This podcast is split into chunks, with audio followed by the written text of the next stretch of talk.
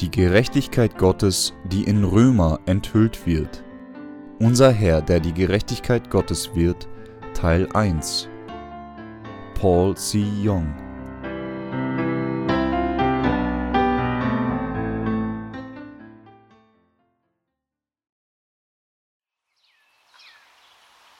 Buch 5 Unser Herr, der die Gerechtigkeit Gottes wird, Teil 1 Einführung in Römer Kapitel 1 Der Brief des Apostel Paulus an die Römer kann als der Schatz der Bibel bezeichnet werden.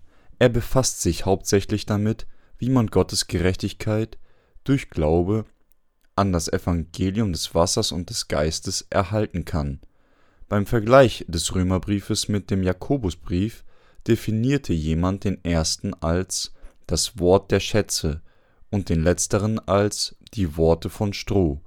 Jedoch ist der Jakobusbrief das Wort Gottes genauso wie der Römerbrief es ist. Der einzige Unterschied ist, dass der Römerbrief kostbar ist, weil er einen allgemeinen Überblick über die Bibel bietet, während der Jakobusbrief kostbar ist, weil er das Wort ist, das die Gerechten durch den Willen Gottes leben lässt. Wer ist der Mensch Paulus? Lassen Sie uns zuerst Römer 1, 1 bis 7 lesen.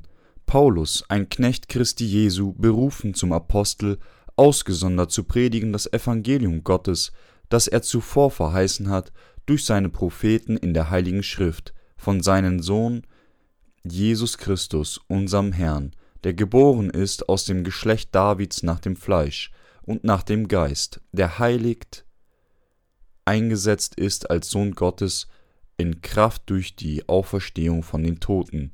Durch ihn haben wir empfangen Gnade und Apostelamt, in seinem Namen den Gehorsam des Glaubens aufzurichten unter allen Heiden, zu denen auch ihr gehört, die ihr berufen seid von Jesus Christus, an alle Geliebten Gottes und berufenen Heiligen in Rom. Gnade sei mit euch und Friede von Gott unserem Vater und dem Herrn Jesus Christus. Diese Verse können zu Paulus Grüße an die Christen in Rom gezählt werden. Paulus grüßt sie als Knecht Jesu Christi, der die Gerechtigkeit Gottes wird. Vers 1 spricht über die Frage, wer ist Paulus? Er war ein Jude, der den auferstandenen Herrn auf der Straße nach Damaskus traf und der ein auserwähltes Gefäß des Herrn war. Apostelgeschichte 9,15, um das Evangelium an die Heiden zu verbreiten. Paulus verbreitete das wahre Evangelium, basierend auf dem Opfersystem und den Prophezeiungen des Alten Testaments. Im Vers 2 verbreitete Paulus, der Apostel, das Evangelium basierend auf dem Wort des Alten Testaments. Er definierte das Evangelium Gottes als das er zuvor verheißen hat durch seine Propheten in der Heiligen Schrift. Durch diesen Vers können wir sehen, dass der Apostel Paulus das Evangelium aus Wasser und Geist basierend auf dem Opfersystem des Alten Testaments predigte. Außerdem zeigt Vers 2 auf, dass Paulus auserwählt war, um das Werk des Evangeliums zu tun. Die Formulierung durch seine Propheten in der Heiligen Schrift beinhaltet Gottes Versprechen, Jesus Christus zu senden, der im Opfersystem oder den Prophezeiungen im Alten Testament angezeigt wird. Alle Propheten des Alten Testaments, darunter Mose, Jesaja, Hesekiel, Jeremia und Daniel, bezeugten die Tatsache, dass Jesus Christus in diese Welt kommen und am Kreuz sterben würde, nachdem er die Sünden der Welt übernahm. Welches ist das Evangelium, das der Apostel Paulus verbreitete? Er predigte das Evangelium des Wassers und des Geistes, das über den Sohn Gottes Jesus Christus sprach. Manche Menschen sagen, dass die Worte des Alten Testaments bereits geendet haben, und andere beharren auf den gleichen Punkt, indem sie die Worte des Matthäus 11,13 als Beweismittel nehmen. Selbst einige bekannte Evangelisten ignorieren den gesamten Teil des Alten Testaments. Jedoch gab Gott uns durch das Alte Testament ein Versprechen, und er hat dieses Versprechen durch Jesus Christus im Neuen Testament erfüllt. Daher kann in der Welt des Glaubens das Neue Testament ohne das Alte Testament nicht existieren, und ebenso können die Worte des Alten Testaments ohne die Worte des Neuen Testaments nicht erfüllt werden. Der Apostel Paulus war für Gottes Evangelium auserwählt. Wohl dann ist die Frage, welche Art von Evangelium hat er gepredigt? Er predigte die Tatsache, dass Jesus Christus auf diese Welt kam und uns von allen unseren Sünden durch das Evangelium des Wassers und des Geistes basierend auf das Alte Testament rettete. Deshalb, wenn wir das Evangelium aus Wasser und Geist predigen, sollten wir das basierend auf den Prophezeiungen und dem Opfersystem des Alten Testaments tun. Nur dann werden Menschen zu glauben kommen, dass das Evangelium aus Wasser und Geist die Wahrheit und das Neue Testament die Erfüllung der Worte der Verheißung des Alten Testaments ist. Von Beginn des Neuen Testaments an können wir feststellen, dass ein Schwerpunkt auf die Taufe, die Jesus von Johannes erhielt, und sein Blut am Kreuz gesetzt wurden, wohingegen der Kern des Alten Testaments das Opfersystem war, der der erlösende Weg für einen Sünder war. Er musste seine Sünden durch Auflegen seiner Hände auf den Kopf eines Sündopfers übertragen und es verbluten lassen, um für die Sünde Vergebung zu bekommen. Wenn es das Auflegen der Hände und das Blut der Opfertiere für die Vergebung der Sünden im Alten Testament gab, was gab es dann im Neuen Testament? Da waren die Taufe, die Jesus erhielt, und sein Blut am Kreuz. Außerdem war der erwähnte Hohepriester des Alten Testaments 3. Mose 1621 gleich Johannes dem Täufer im Neuen Testament. Verse 3 und 4 sprechen über die Frage: Was für eine Person war Jesus? Die Verse erklären seine genetische Persönlichkeit.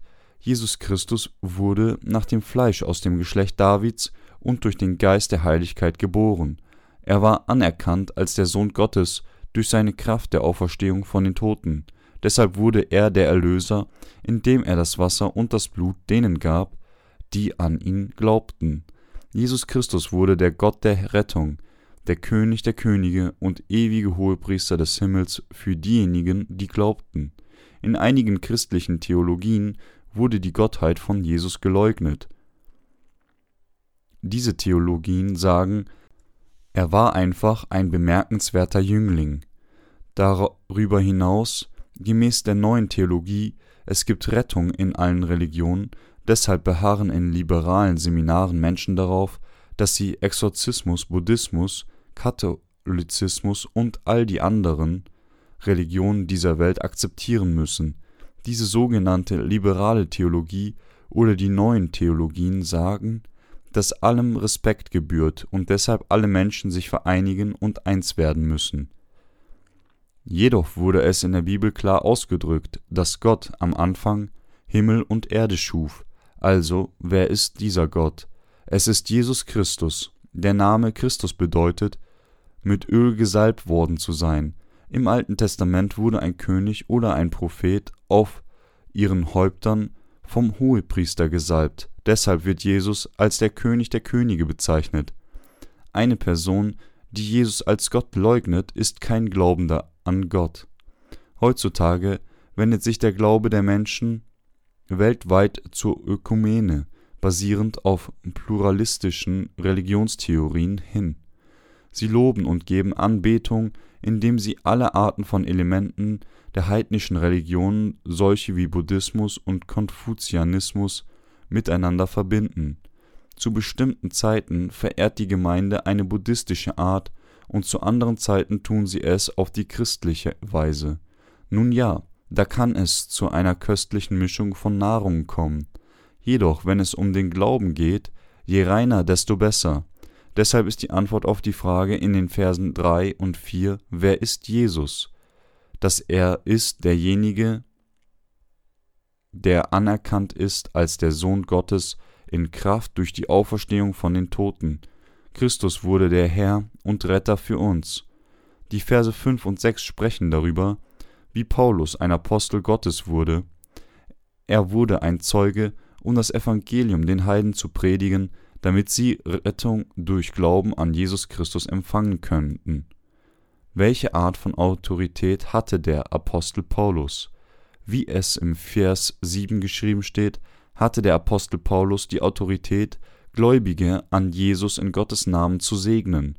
Die Autorität eines Apostels bedeutet, die geistliche Kraft zu haben, alle Menschen durch den Namen Jesu Christi zu segnen. Daher konnte Paulus sagen, Gnade sei mit euch und Friede von Gott, unserem Vater, und dem Herrn Jesus Christus. Hier möchte ich etwas mehr über diese Einsegnungen nachdenken. Es schien, dass der Apostel Paulus die Autorität hatte, Einsegnungen für Menschen zu machen. Immer wenn wir die Gottesdienste an Sonntagen beenden, schließen wir mit Einsegnungen ab. Gott möchte diese Art von Segen an seine Heiligen verteilen. Die ursprünglichen Worte des Segens sind wie folgt. Lassen Sie uns mit 4. Mose 6, 22 bis 26 beginnen.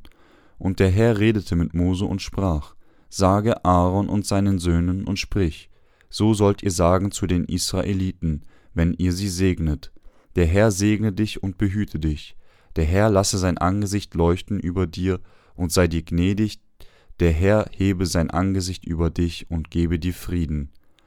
Aaron, der Hohepriester, und seine Söhne wurden befohlen, so sollt ihr sagen zu den Israeliten, wenn ihr sie segnet. Wenn sie die Israeliten auf diese Weise segnen würden, würde Gott sie tatsächlich segnen, wie in der Heiligen Schrift gesagt. Wenn wir einen Blick auf alle Briefe des Paulus werfen, können wir sehen, dass er oft sagt, die Gnade unseres Herrn sei mit euch. Dies bedeutet daraufhin, dass es nicht er selbst war, der Segnungen verteilen würde, sondern Gott war es, der es tun würde.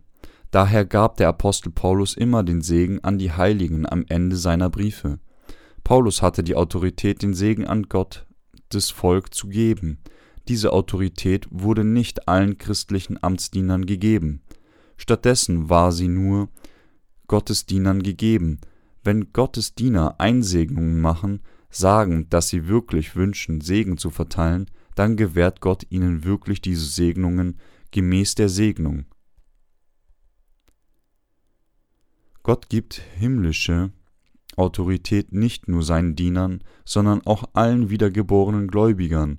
Gott sagt, welchen ihr die Sünde erlasst, denen sind sie erlassen, und welchen ihr sie behaltet, denen sind sie behalten.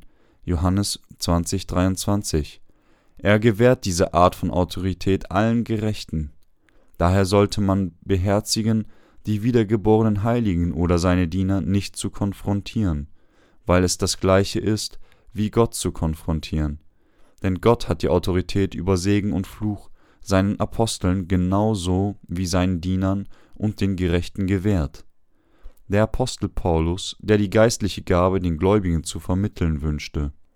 Lassen Sie uns Römer 1, 8 bis 12 lesen. Zuerst danke ich meinem Gott durch Jesus Christus für euch alle, dass man von eurem Glauben in aller Welt spricht denn Gott ist mein Zeuge, dem ich in meinem Geist diene am Evangelium von seinem Sohn, dass ich ohne Unterlass euer gedenke und alle Zeit in meinem Gebet flehe. Ob sich's wohl einmal fügen möchte, durch Gottes Willen, dass ich zu euch komme, denn mich verlangt danach, euch zu sehen, damit ich euch mitteile an geistlicher Gabe, um euch zu stärken, das heißt, damit ich zusammen mit euch getröstet werde durch euren und meinen Glauben, den wir miteinander haben. Zunächst einmal, für was dankte der Apostel Paulus Gott? Er dankte Gott für die Christen in Rom, weil sie an Jesus glaubten und durch sie das Evangelium zu den anderen Menschen gepredigt haben.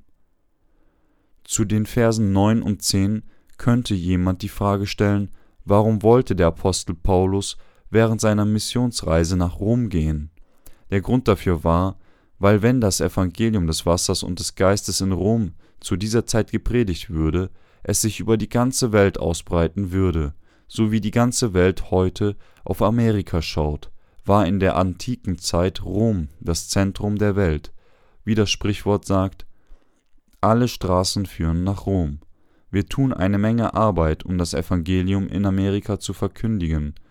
Wenn wir dieses Evangelium des Wassers und des Heiligen Geistes in Amerika verbreiten, werden viele Missionare aufstehen und in die Welt hinausgehen, um dieses wunderschöne Evangelium anderen zu predigen. Daher wollte Paulus nach Rom gehen. Die geistliche Gabe, über die Paulus spricht. Im Vers 11 steht geschrieben, denn mich verlangt danach, euch zu sehen, damit ich euch etwas mitteile an geistlicher Gabe, um euch zu stärken. Was meinte der Apostel Paulus damit? Etwas mitteile an geistlicher Gabe, damit die Menschen gestärkt werden, die geistliche Gabe, über die er spricht, ist das Evangelium des Wassers und des Geistes, das wir predigen. In den Versen 11 und 12 steht geschrieben, um euch zu stärken, das heißt, damit ich zusammen mit euch getröstet werde durch euren und meinen Glauben. Der Ausspruch, dass eine geistliche Gabe den Menschen mitgeteilt wird, um sie zu stärken und die Menschen durch beiderseitiges Glauben zu ermutigen, sowohl Paulus als auch ihnen, bestand darin, Paulus wollte, indem er das Evangelium des Wassers und des Geistes vortrug, dass die Menschen zur Ruhe kommen, Trost erhalten, Segen empfangen und Gemeinschaft innerhalb derselben Art des Glaubens haben. Des Apostel Paulus Ausspruch, dass er zusammen mit ihnen durch gemeinsamen Glauben getröstet werden möchte, zeigt, dass er sich sehnte, das Evangelium des Wassers und des Heiligen Geistes noch einmal in der römischen Kirche zu predigen. Jetzt verstehen unsere Gemeindemitglieder und glauben konkret an das Evangelium aus Wasser und Geist, aber es mögen einige nominelle Christen erscheinen, die nicht an das wahre Evangelium im Laufe der Zeit glauben. Gleichdem mag die Kirche in Rom hilfebedürftig im Auffrischen des Evangeliums gewesen sein, Deshalb sagte der Apostel Paulus, dass er durch den gemeinsamen Glauben an ihn ermutigt worden ist.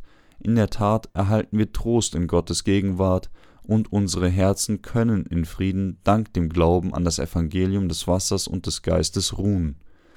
Wir würden nicht in der Lage sein, in Frieden ohne das Evangelium aus Wasser und Geist zu ruhen. Darüber hinaus steht geschrieben, denn mich verlangt danach, euch zu sehen, damit ich euch etwas mitteile, an geistlicher Gabe, um euch zu stärken. Diese geistliche Gabe ist das Evangelium des Wassers und des Geistes. Man kann nur ein Kind Gottes werden und Segnungen empfangen, wenn man an das Evangelium aus Wasser und Geist glaubt. Doch was nützt es den Menschen, tugendhaft oder treu zu leben, indem sie rauchen und trinken und ohne Tun jegliche Verfehlungen leben, wenn sie nicht das Evangelium des Wassers und des Geistes kennen obwohl sie irgendwie an Jesus glauben. Ihre Taten haben nichts mit Gottes Gerechtigkeit zu tun.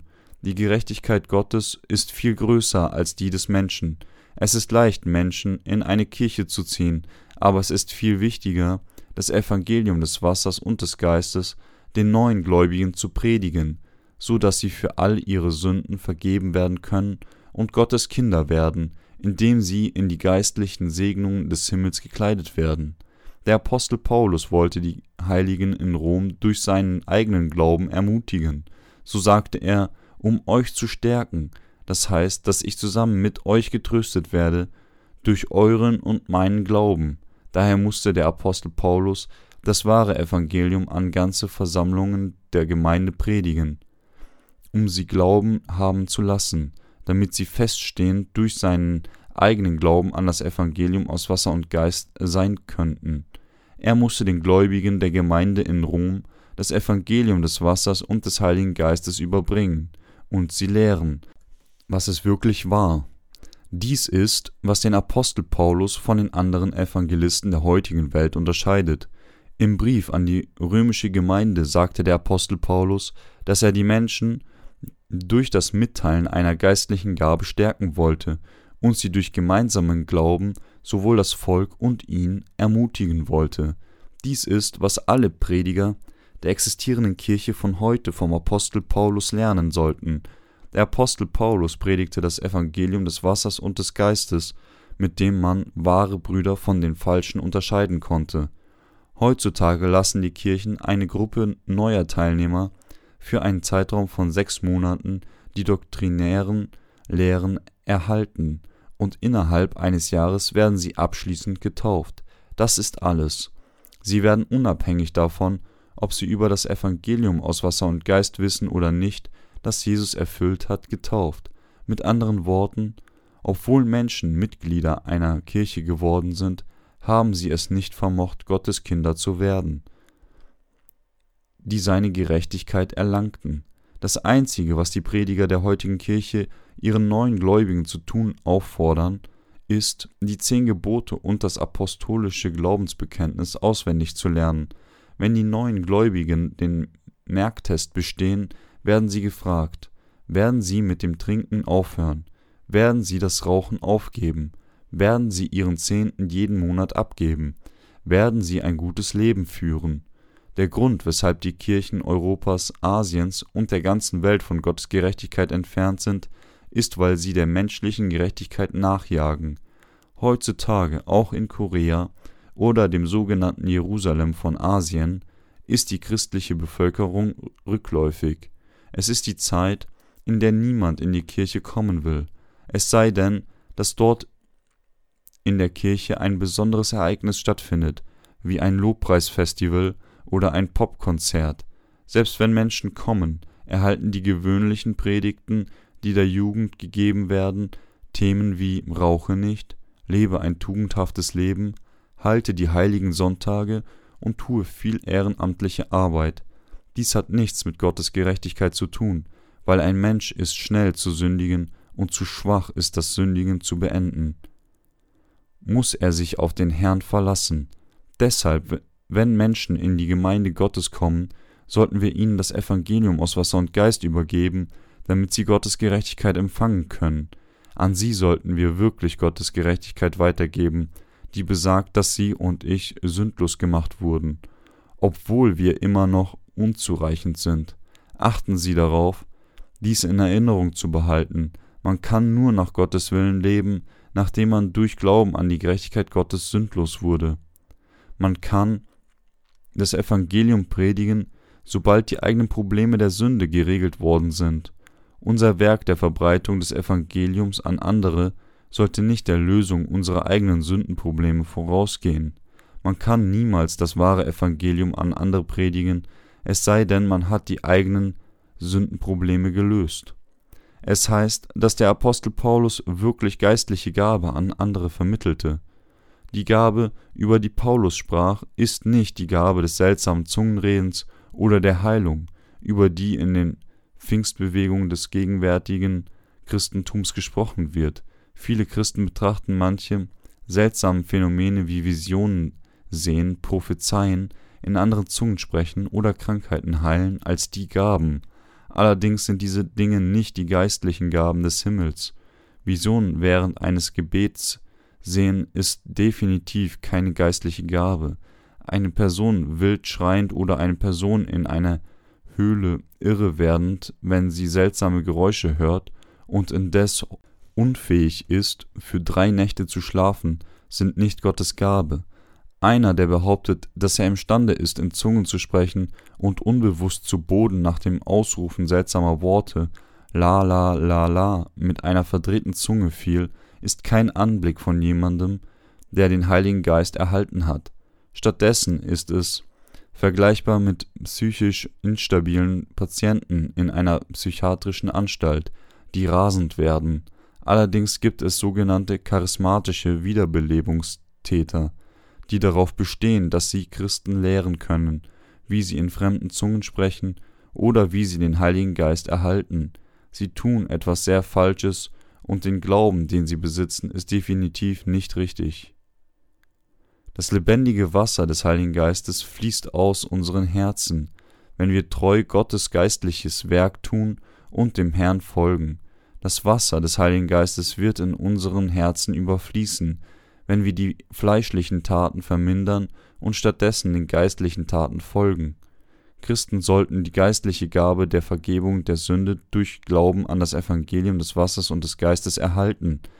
Man sagt, dass gerade jetzt zahlreiche Christen wegen den Führern der heutigen Kirchen in Richtung Hölle unterwegs sind. Das bedeutet daraufhin, dass die heutigen Kirchen menschliche Gerechtigkeit ermutigen anstatt Gottes Gerechtigkeit zu predigen. Geschwister, selbst wenn einer eine Menge menschlicher Gerechtigkeit durch die Kirchenbesuche angehäuft hat, bedeutet es nicht, dass er die geistliche Gabe durch solche Taten erhalten kann. Wir sollten Gottes Gerechtigkeit durch Glauben an das Evangelium aus Wasser und Geist in unseren Herzen nehmen, damit wir die geistliche Gabe erhalten können. Lassen Sie uns die Verse 13 bis 17 lesen. Ich will euch aber nicht verschweigen, liebe Brüder, dass ich mir oft vorgenommen habe, zu euch zu kommen, wurde aber bisher gehindert, damit ich auch unter euch Frucht schaffe, wie unter anderen Heiden. Ich bin ein Schuldner der Griechen und der Nichtgriechen, der Weisen und der Nichtweisen. Darum, so viel an mir liegt, bin ich willens, auch euch in Rom das Evangelium zu predigen, denn ich schäme mich des Evangeliums nicht, denn es ist eine Kraft Gottes, die selig macht alle, die daran glauben, die Juden zuerst und auch ebenso die Griechen, denn darin wird offenbart die Gerechtigkeit, die vor Gott gilt, welche kommt aus Glauben in Glauben, wie geschrieben steht, der Gerechte wird aus Glauben leben. Der Apostel Paulus wollte nach Rom gehen, allerdings konnte er es nicht, weil er gehindert wurde. Deshalb musste er im Gebet um die Öffnung der Tür für seinen Missionsarbeit bitten. Ebenso sollten wir solche Gebete darbringen, indes wir das Evangelium weltweit durch das Literaturamt predigen. Nur wenn wir beten, wird Gottes Herz berührt, und nur wenn Gott die Tür öffnet und den Weg für uns bereitet, werden wir in der Lage sein, das Evangelium aus Wasser und Geist weltweit zu vermitteln. Paulus, der allen Menschen eine Verpflichtung schuldete. Zu wem sagte der Apostel, dass er eine Verpflichtung schuldete und was für eine Art von Verpflichtung meinte er in den Versen 14 und 15? Er sagte, dass er ein Schuldner der Griechen und der Nichtgriechen sei und dass er ihnen das Predigen des Evangeliums aus Wasser und Geist schuldete. Er fügte hinzu, dass er ein Schuldner sowohl der Weisen und der Unweisen war. Daher wollte er das Evangelium zu diesem Volk in Rom so gut er konnte predigen. Deshalb war der Zweck des Briefes von Paulus dem Apostel an die Gemeinde, um das wahre Evangelium zu überliefern. Er stellte fest, dass auch in den Herzen der Menschen in der Gemeinde in Rom das Evangelium aus Wasser und Geist nicht fest durch Glauben stand, und so bezog er sich auf das Evangelium als die geistliche Gabe, Deshalb predigte er das Evangelium aus Wasser und Geist auch an diejenigen in der Gemeinde genauso wie auf der ganzen Welt. Er sagte, dass er ein Schuldner von den Weisen, den Unweisen, den Griechen und allen Nichtgriechen war. Was für eine Art von Verpflichtung schuldete Paulus? Er schuldete die Verpflichtung, das Evangelium des Wassers und des Heiligen Geistes an alle Menschen der Welt zu predigen. Er bestand darauf, alle Verpflichtungen, die er den Menschen in der Welt schuldete, weiterzugeben, so auch die Menschen jetzt, die das Evangelium des Wassers und des Geistes haben, schulden die Weitergabe des Evangeliums. Die Schuld, die sie bezahlen müssen, ist das Werk des Verbreitens des Evangeliums. Dies ist der Grund, warum wir das Evangelium aus Wasser und Geist auf der ganzen Welt zu diesem Zeitpunkt verbreiten müssen. Menschen denken fälschlicherweise, dass nur das Blut am Kreuz allein die Rettung beinhaltet. Doch das himmlische Evangelium, von dem die Bibel Zeugnis trägt, ist das Evangelium des Wassers und des Geistes, das der Apostel Paulus auch bezeugte. Daher sagt Paulus in Römer Kapitel 6, dass er auf Jesus Christus getauft sei und auch in seinen Tod getauft sei, weil es in der Gemeinde in Rom nominelle Christen gab, die nur an das Blut des Kreuzes glaubten, wollte Paulus ihnen das verborgene Geheimnis der Taufe, die Jesus erhalten hatte, vermitteln. Genauso sollten wir das Evangelium aus Wasser und Geist denen predigen, die nicht in der Lage waren, es zu hören, obwohl sie lange in der Kirche gewesen sind. Wenn Christen gefragt werden, ob sie Sünde besitzen oder nicht, betrachten sie selbst diese Frage als unnütz und Missachtung ihrer Persönlichkeit. Allerdings ist diese Frage tatsächlich von großer Bedeutung und enormen Wert. Wenn der Mensch bestimmt ist, zur Hölle wegen seiner Sünden zu gehen, wer kann diese Art von Frage stellen und sie mit einer Lösung versorgen? Nur eine Person, die sündlos in ihrem Herzen ist, nachdem sie durch das Evangelium des Wassers und des Geistes wiedergeboren wurde, kann diese Art von Frage stellen und auch die korrekte Antwort den Leuten geben. Nur die wiedergeborenen Heiligen können die Sünder, indem sie das solide Evangelium, das heißt das Evangelium des Wassers und des Heiligen Geistes vermitteln, das die Sünder noch nie zuvor gehört haben, zur Wiedergeburt führen. Geschwister, selbst wenn man an Jesus glaubt, aber nicht aus Wasser und dem Heiligen Geist wiedergeboren wurde, dann kann man weder in Gottes Königreich eintreten noch es sehen. Daher seien sie dankbar, wenn sie Menschen treffen, die den Sündern gestatten, die Vergebung der Sünde zu erhalten, indem sie ihnen das Evangelium des Wassers und des Geistes vermitteln. Dann werden sie einen großen Segen erhalten. Das Evangelium, dessen Paulus sich nicht schämte. Im Vers 16, was war das Evangelium, dessen der Paulus sich nicht schämte? Es war das Evangelium aus Wasser und Geist, weil dieses Evangelium eine Kraft Gottes zur Rettung für jeden ist, der glaubt, nannte Paulus es mein Evangelium, Römer 2, 16, 16, 25, und er betrachtete es als stolz und großartig, anstatt beschämt darüber zu sein. Der Grund, weshalb er sich dem Evangelium von Wasser und Geist nicht schämte, war, weil dieses Evangelium Menschen vollkommen sündlos macht und die Barriere der Sünde, die die gesamte Menschheit von Gott trennt, zerstört. Würde die Reinigung von Sünde möglich sein, wenn Menschen nur an das Evangelium des Blutes am Kreuz glauben. Es ist scheinbar möglich, die bis jetzt begangenen Sünden mit dieser Art des Glaubens wegzuwaschen, aber es ist unmöglich, unsere zukünftigen Sünden zu reinigen. Deshalb versuchen die Menschen mit dieser Art des Glaubens durch tägliches Aufsagen von Bußgebeten ihre Sünde wegzuwaschen. Sie gestehen, dass ihre Herzen nur mit Sünde gefüllt sind und dass sie zwangsläufig Sünder sind. Diese christlichen Sünder, die Sünde besitzen, können nicht über das Evangelium aufrichtig zu anderen sprechen, weil das Evangelium, das sie haben, nicht mehr die gute Nachricht für sie ist. Das Evangelium in griechischer Sprache ist Euagelion. Anders gesagt das Evangelium, das die Fähigkeit hat, alle Sünden dieser Welt wegzublasen. Das einzige wahre Evangelium ist wie Dynamit. Es ist dieses wahre Evangelium, das alle Sünden in dieser Welt eliminiert. Daher schämte eine Person wie Paulus, der an das Evangelium des Wassers und des Geistes glaubte, das die Fähigkeit hat, Sünde zu eliminieren, sich nicht dafür. Heutzutage scheinen sich Christen der Verkündigung des Evangeliums zu schämen. Allerdings sind diejenigen, die Gottes Gerechtigkeit besitzen, Menschen, die mit Würde und Herrlichkeit wenn sie das Evangelium predigen, hervorstechen. Der Apostel Paulus hatte nicht das kleinste bisschen Scham, während er das Evangelium predigte. Es war, weil das Evangelium, das er predigte, das Evangelium aus Wasser und Geist war. Es war, weil dieses wundervolle Evangelium Gottes Kraft zur Rettung für jeden war, der glaubt. Dieses Evangelium ist das kraftvolle Evangelium, das jedem erlaubt, der daran glaubt, seine Sünden erlassen zu bekommen, ganz egal, wer es ihm, ihr übermittelte. Die Sünden der Welt werden vollkommen weggewaschen, wenn der Zuhörer das Evangelium mit seinem Herzen aufnimmt. Jedoch erzählt das Evangelium nur des Blutes am Kreuz die unvollständige Rettung den Menschen, das heißt, es sagt Menschen, dass es nur ihre Erbsünde beseitigt und folglich ihre nachträglichen Übertretungen durch tägliches Aufsagen von Bußgebeten weggewaschen werden müssen. Es lässt einen Nachgeschmack der Sünde seinen Zuhörern.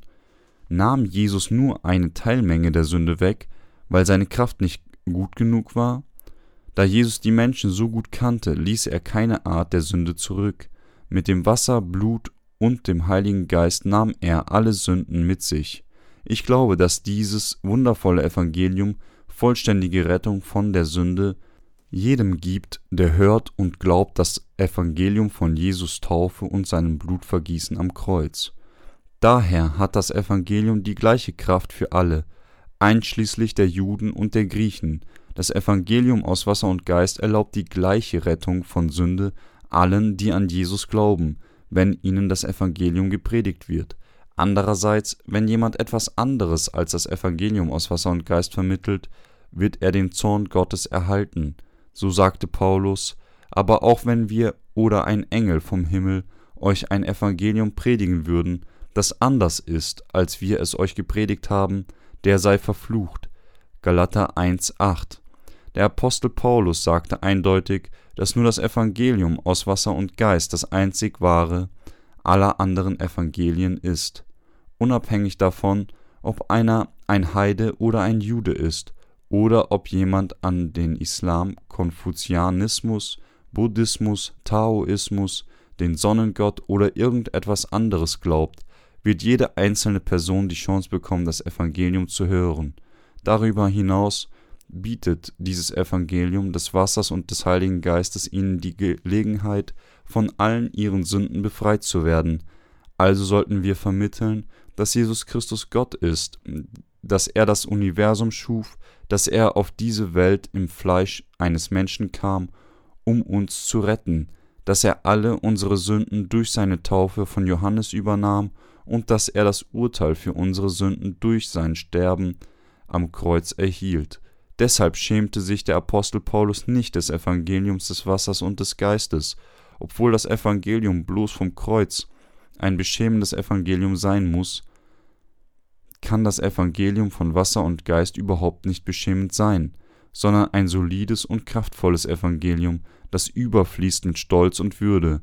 Jeder, der an dieses Evangelium glaubt, empfängt die Fülle des Heiligen Geistes durch den Glauben an die Tatsache, dass er ein Kind Gottes wurde. Nochmals sage ich Ihnen, dass das wunderbare Evangelium des Wassers und des Heiligen Geistes niemals ein beschämendes Evangelium sein kann. Allerdings ist das Evangelium, das bloß an das Blut vom Kreuz geglaubt, beschämend. Christen, schämtet ihr euch, wenn ihr nur das Evangelium des Blutes vom Kreuz predigen musstet?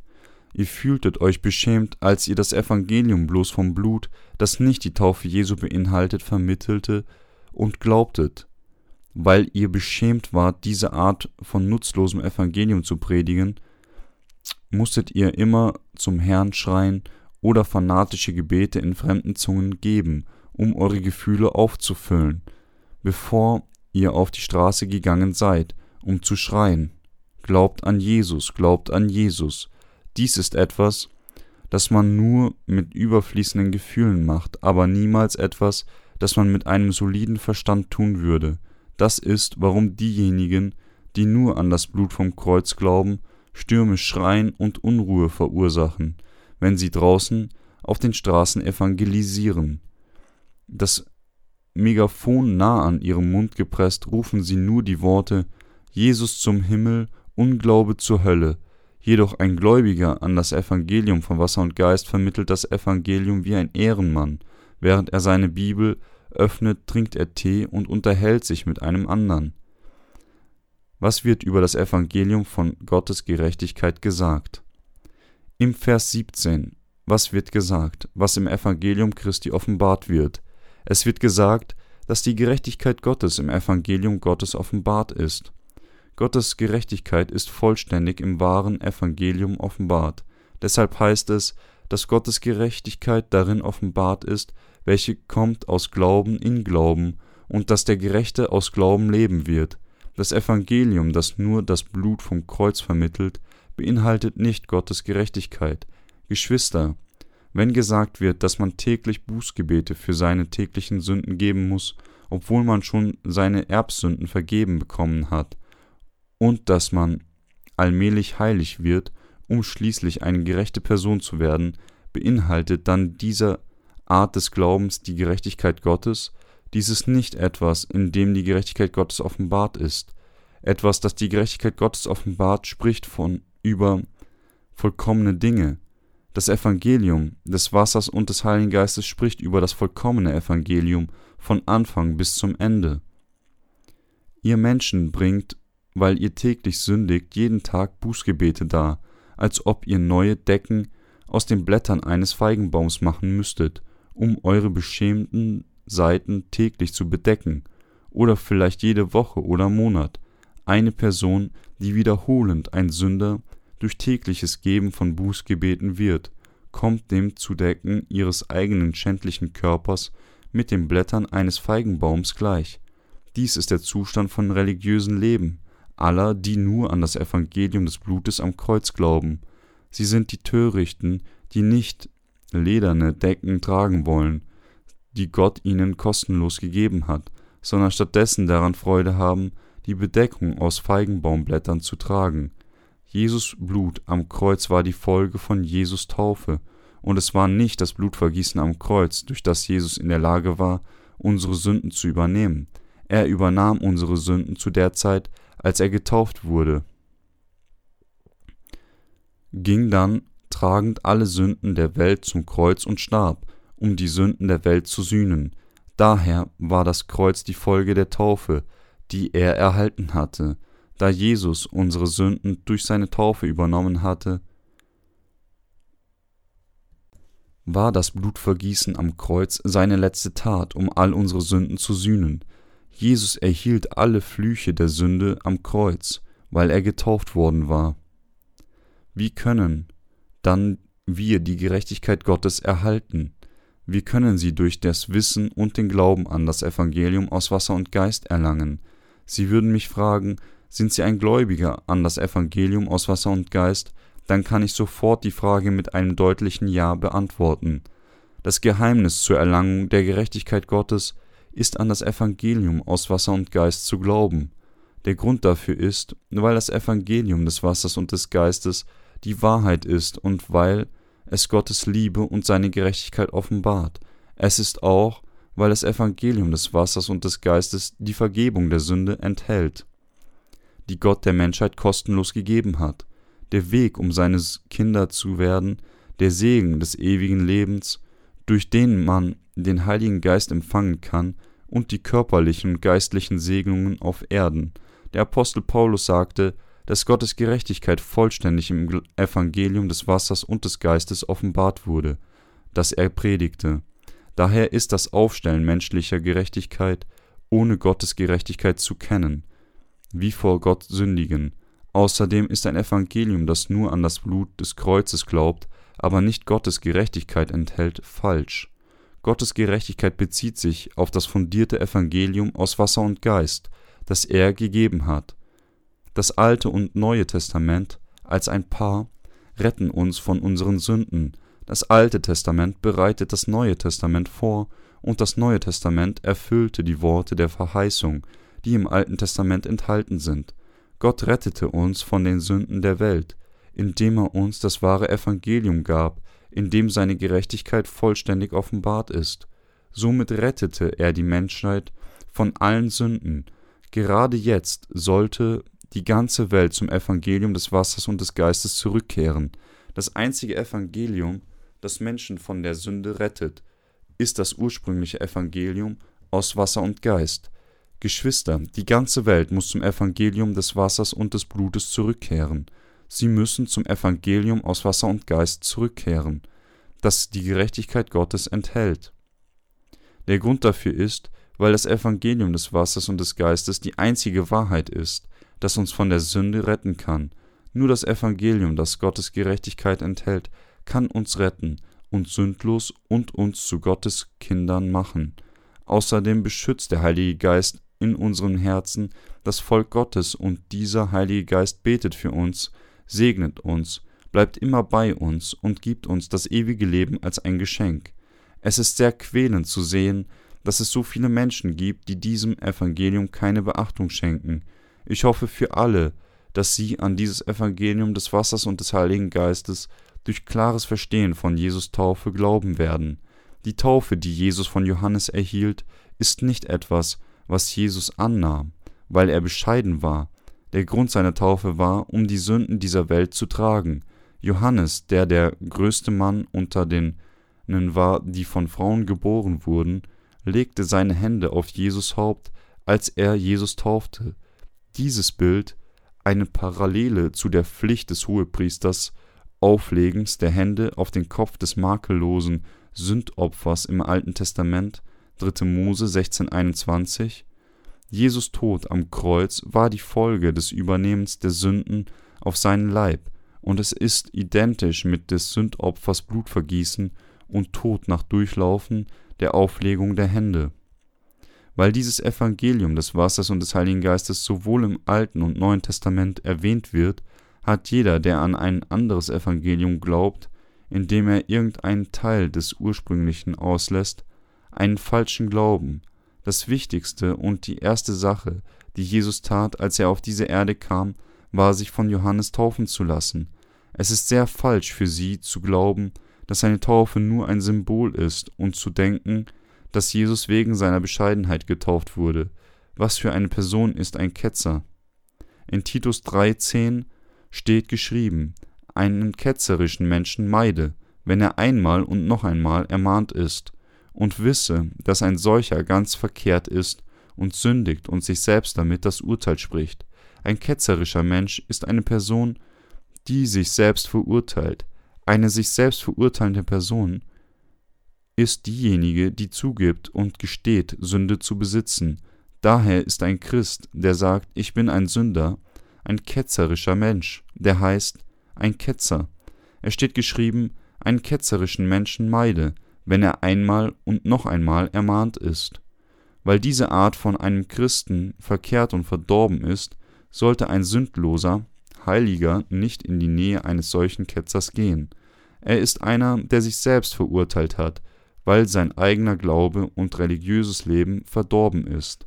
Eine Person, die unverzeihlich Sünde vor Gott begeht, ist eine, die nicht sündlos durch Glauben an das Evangelium aus Wasser und Geist werden will, sondern stattdessen weiterhin vor Gott sündigt, indem sie seine absolute Rettung mit den Worten zurückweist, dass sie immer noch ein Sünder ist, einer, der sich selbst verurteilt und dabei denkt, obwohl er an Jesus glaubt, dass er Sünde hat und sich somit selbst einen Sünder nennt, ist ein Ketzer, der zur Hölle läuft. Einige Christen bringen einen Aufkleber am hinteren Teil ihres Autos an, darauf steht Es ist meine Schuld. Dies klingt wie ein netter Spruch, wenn es durch menschliche Augen betrachtet wird, aber in Wahrheit bedeutet es, dass alles jemandes eigene Schuld ist, wie die Frage zur Hölle gehen, ein ketzerischer Mensch werden und verflucht zu werden, also dies alles auf jemandes eigenen Schuld ankommt. Es ist meine Schuld, ist eine paradoxe Ausspruch, der besagt, dass man dabei ist, tugendhaft zu leben. Jedoch der Befürworter solcher Slogan, der denkt, er kann tugendhaft leben, fordert direkt Gottes Wort heraus, das den Menschen als Samen der Sündhaftigkeit definiert. Diejenigen, die diese Art menschlicher Gedanken verfolgen, werden schließlich alle Arten von Flüchen erhalten. Gibt es unter ihnen zufällig Menschen, die sich selbst verurteilen, dann sollten Sie noch einmal sorgfältig meiner Predigt zu Römer Kapitel 3 zuhören, die besagt, dass die Vergebung der Sünde sich nicht auf die Rechtfertigungslehre bezieht. Der Brief an die Römer spricht über die sehr ausführlich. Der Apostel Paulus wusste im Voraus, was Menschen eines Tages sagen würden, und deshalb sagte er zuvor, dass sündlos werden wahrhaftig ohne Sünde zu sein bedeutet und nicht nur einen Sünder gerecht zu nennen. Er bezeugte auch eindeutig, dass nur das Evangelium aus Wasser und Geist die Wahrheit ist. Daher ist es nur natürlich, dass diejenigen, die nur an das Blut des Kreuzes glauben, unwissend und dumm beim Lesen des Römerbriefes sein werden. Der Brief des Apostel Paulus an die Römer ist solch eine großartige Schrift, weil er das Evangelium des Wassers und des Geistes bezeugt. Man sollte gerecht sein, nachdem man Jesus glaubt, auch wenn man ursprünglich, bevor man zum Glauben kam, ein Sünder war. Man sollte wirklich eine gerechte Person werden, die keine Sünde im Herzen besitzt. Dies ist, wie man in den Besitz der richtigen Art des Glaubens kommt. Ich hoffe, dass auch, wenn in diesem Moment Menschens Glauben nicht komplett ist, ihr Glaube schließlich die Vollkommenheit erreichen wird, wenn sie der wiedergeborenen Gemeinde ein offenes Ohr für die Worte des Wassers und des Geistes schenken. Bitte lernen Sie mehr über das Evangelium aus Wasser und Geist durch diese Predigt und bestätigen Sie die Worte der Wahrheit. Ich glaube, dass Gott uns mit dem Reichtum der himmlischen Segnungen ausstatten wird.